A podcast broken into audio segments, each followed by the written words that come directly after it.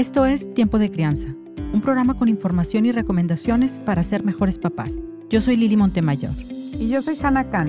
En el episodio de hoy hablaremos sobre los niños que mojan la cama. Vamos a comenzar con un mensaje que nos llegó por correo electrónico. Si quieres escribirnos, puedes hacerlo a programa tiempo de crianza.gmail.com o buscarnos en Facebook como programa Tiempo de Crianza. Tu mensaje puede ser leído en algún episodio futuro de forma anónima.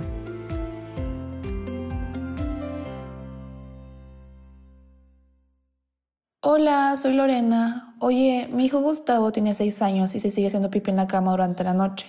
A veces durante el día quiere seguir jugando y moja su ropa. Yo le sigo poniendo un calzón de plástico durante la noche o a veces de plano pañal porque su habitación y su ropa ya huele mal. A veces en la escuela le pasa que los niños le dicen que hace ese pipí y se ríen de él.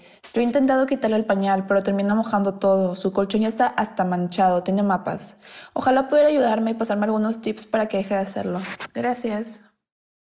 Hola Lorena. Lo que tu niño está viviendo se llama enuresis primaria.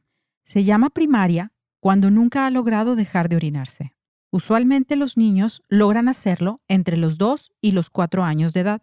Sin embargo, esa habilidad se puede llegar a perder ante un cambio en su vida, como el nacimiento de un hermanito, cambio de domicilio, separación de los papás, y cuando esto sucede se llama enuresis secundaria. Pero por lo que tú nos comentas, tu hijo nunca ha logrado dejar de orinarse durante la noche y durante el día aún no lo controla del todo. La presencia de enuresis a veces puede pasarse por alto por los padres. No obstante, es un problema de salud que puede lastimar la autoestima, sociabilidad y la integración escolar del menor cuando se presenta después de los cuatro años.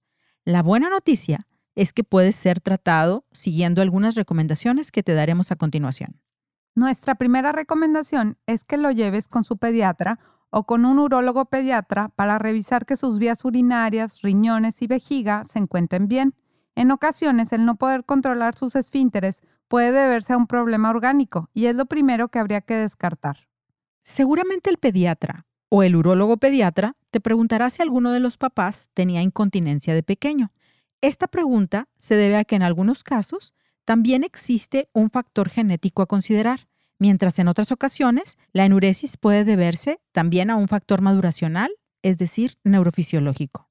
Existen también factores psicológicos como ansiedad, separación, pérdidas o incluso ser tratado como un bebé que pueden ocasionar la presencia de enuresis tanto primaria como secundaria.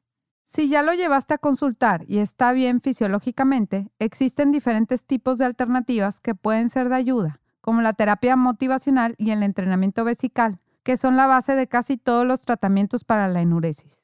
Existen también dispositivos de alarma nocturna de terapia conductual y tratamiento farmacológico. A veces las recomendaciones de amistades de otras personas no especialistas pueden incluir utilizar ungüentos, masajes u otros remedios. Te recomendamos no hacerlo. Aquí nos enfocaremos en las primeras dos alternativas que mencionó Hannah, la terapia motivacional y el entrenamiento vesical te daremos algunas recomendaciones que pueden ser de utilidad para ti. De no funcionar estas recomendaciones, te sugerimos que lo lleves a un psicoterapeuta infantil. Te recomendamos buscar ser empática y comprensiva con Gustavo, ya que para un niño no poder dejar de orinarse puede hacerlo sentir inseguro y avergonzado, sobre todo al convivir con otros niños, ya que en ocasiones puede ser motivo de burla por parte de sus pares, hermanitos o incluso la familia. Así que te sugerimos cuidar su autoestima y tratar de ayudarlo y motivarlo. En muchas ocasiones, el problema de la anuresis nocturna se presenta en niños que duermen profundamente y no detectan las señales que envía el organismo de vejiga llena. Así que aquí te proporcionamos dos ejercicios que le ayudarán a detectar estas señales. El primer ejercicio es que antes de dormir se acueste en la cama y practique cómo debe pararse e ir al baño y sentarse en la taza por un momento. Busca que repita el ejercicio tres o cuatro veces antes de ir a dormir durante varios días hasta que logre pararse por sí solo durante la noche. Otra cosa que puedes hacer es checar a qué hora de la noche comúnmente se orina y tratar de despertarlo durante la noche un poco antes de esa hora. Ayúdalo a sentarse en el excusado y abre el chorrito de agua del lavabo para que escuche el sonido del agua. Usualmente así se estimula el deseo de orinar. Es recomendable también detener el consumo de líquidos al menos dos horas antes de dormir, así como también asegurarse que el niño vaya al baño antes de ir a la cama. Otros ejercicios para ayudarlo a aumentar la capacidad de la vejiga son, cuando tenga ganas de orinar, ayúdalo a aguantarse y cuéntale frente a la taza los segundos que lo logra. Ve incrementándolos poco a poco. En ocasiones, el niño no ha aprendido a controlar y vaciar su vejiga. A veces lograr hacer esa conexión tarda, por lo que te sugerimos que mientras esté orinando, detenga el chorro de orina, que cuente hasta tres y expulse un poco. Después vuelva a contener y cuente hasta cinco y expulse nuevamente. Esto logrará que él aprenda a detectar las sensaciones físicas y lo ayudará a desarrollar su capacidad de control de la orina. Elabora un calendario en donde tu hijo pueda señalar y darse cuenta de los días que logró no mojarse durante la noche. Incluso puedes utilizar un sistema de premios pequeños como salidas o permisos especiales por lograrlo. El calendario lo motivará y verá reflejados sus esfuerzos. Para apoyar a tu hijo en este tema es importante tu constancia al realizar con Gustavo los ejercicios y el registro en el calendario. Por lo que nos comentas en la carta, al parecer se trata de un niño que durante el día ya logró el control de la orina, pero que en ocasiones moja la ropa por aplazar la ida al baño y quedarse a disfrutar momentos divertidos.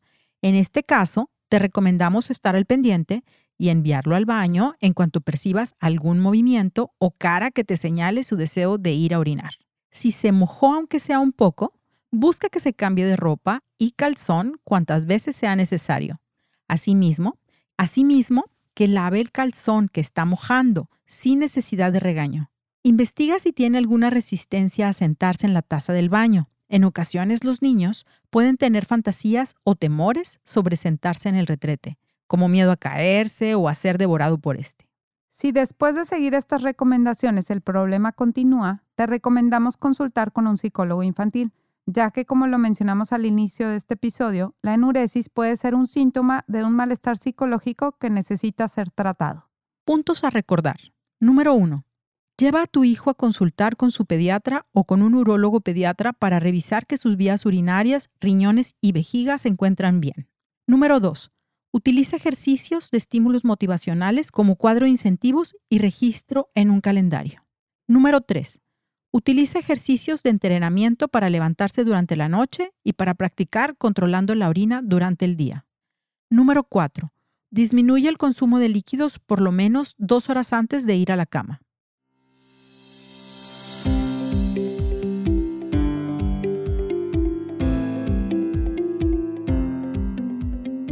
Si te gustó este programa o lo encontraste útil, te invitamos a que lo compartas con otros adultos a quien creas puede ayudarles. También puedes escribirnos tus dudas o comentarios. En redes sociales puedes buscarnos en Facebook como Programa Tiempo de Crianza o escribirnos a programatiempodecrianza.gmail.com. Tiempo de Crianza quiere agradecer a Ana Laura Gaitán, Carolina Treviño e Israel Niño. Este episodio fue producido por Rudy Martínez en The Wave Central de Nuevo León, México. Si que te gusta Tiempo de Crianza, nos harías un gran favor siguiéndonos en Spotify y dejando tu reseña en iTunes.